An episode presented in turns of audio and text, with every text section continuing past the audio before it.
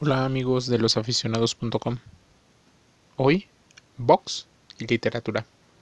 De la pluma de Alejandro Carno, nos habla de El matón de Brocas Court. Como hemos visto, tanto en las colaboraciones de Alejandro como de los grandes maestros de la literatura, todos los tiempos han abordado el deporte dentro de sus obras.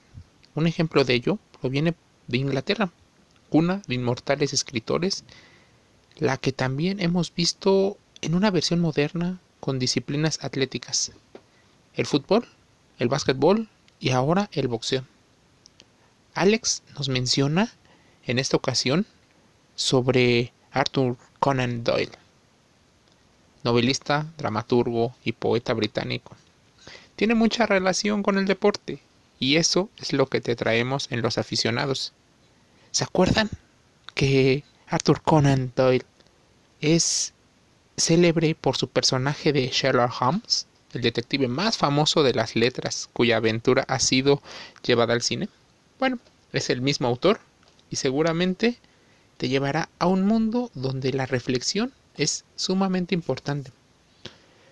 Conan Doyle es el autor del cuento El matón de Brocascourt, ambientado en la Gran Bretaña. Imagínate, una Inglaterra en 1878. En la obra se narra una singular historia. Imagínense a South Myland. Se encuentra un batallón de caballería del ejército inglés aficionado a las peleas de box entre sus integrantes, probablemente para sacar la atención y entretener al ejército. Ahí destaca el sargento Burton, alias el martillo. ¿Por qué el martillo? Bueno, es un hombre duro, fuerte y también en el boxeo entraría en la categoría de peso completo. El hombre se ha vuelto un fanfarrón por noquear a todo aquel que osa enfrentarlo. Hartos de su presunción, los militares, incluso su compañero Fred Milburn, apodado el Gruñón, viaja a Londres y encuentra un púgil que ponga en su lugar al engreído martillo. Es así que el enviado conoce a Alf Stevens, un joven peso medio cuya carrera invicta va en ascenso y con posibilidades de alcanzar un campeonato. Tras llegar a un acuerdo monetario, el gruñón y Stevens se dirigen al campamento para que el segundo enfrente al martillo. La diferencia de tonelaje o de peso es evidente. Muchos de ellos no confían en el talento y en la experiencia del prometedor atleta, el cual es disciplinado justo para el deporte. Para los que les gusta el boxeo o boxing, sabrán que el peso y la longitud de los brazos, así como la masa muscular en el deporte del boxeo, son sumamente importantes para determinar el éxito. Es por ello que habitualmente se recurre a igualdad de circunstancias para evitar que haya ventajas sobre todo en el tema físico. En el camino, ya lejos de la ciudad y en medio de un frondoso bosque, Milburn le habla a Steven sobre las historias que circulan acerca de este misterioso personaje, que frente a las enormes puertas de hierro del Palacio de Brocas se aparece de repente como salido de la nada.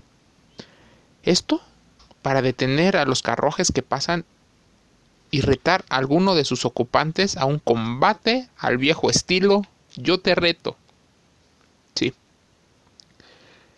Pero los mejores peleadores han salido salvajemente golpeados por este extraño desconocido al que llaman el matón de brocas, a quien algunos juran haber visto, otros solo lo mencionan como una leyenda urbana, mientras que otros aseguran que solo se trata de un cuento. Métete a los-aficionados.com y encontrarás más artículos relacionados con literatura, cine, incluso más sobre el boxeo. Siguiendo con la ocasión de comprobar si el matón es de carne hueso o simplemente una imaginación que el público ha llevado al extremo, se presenta el carruaje de los viajeros. Pasa enfrente de un antiguo palacio y una figura misteriosa hace abruptamente su aparición. Pueden encontrar el matón de Brocascourt en el libro A Puño Limpio. Tomo 1.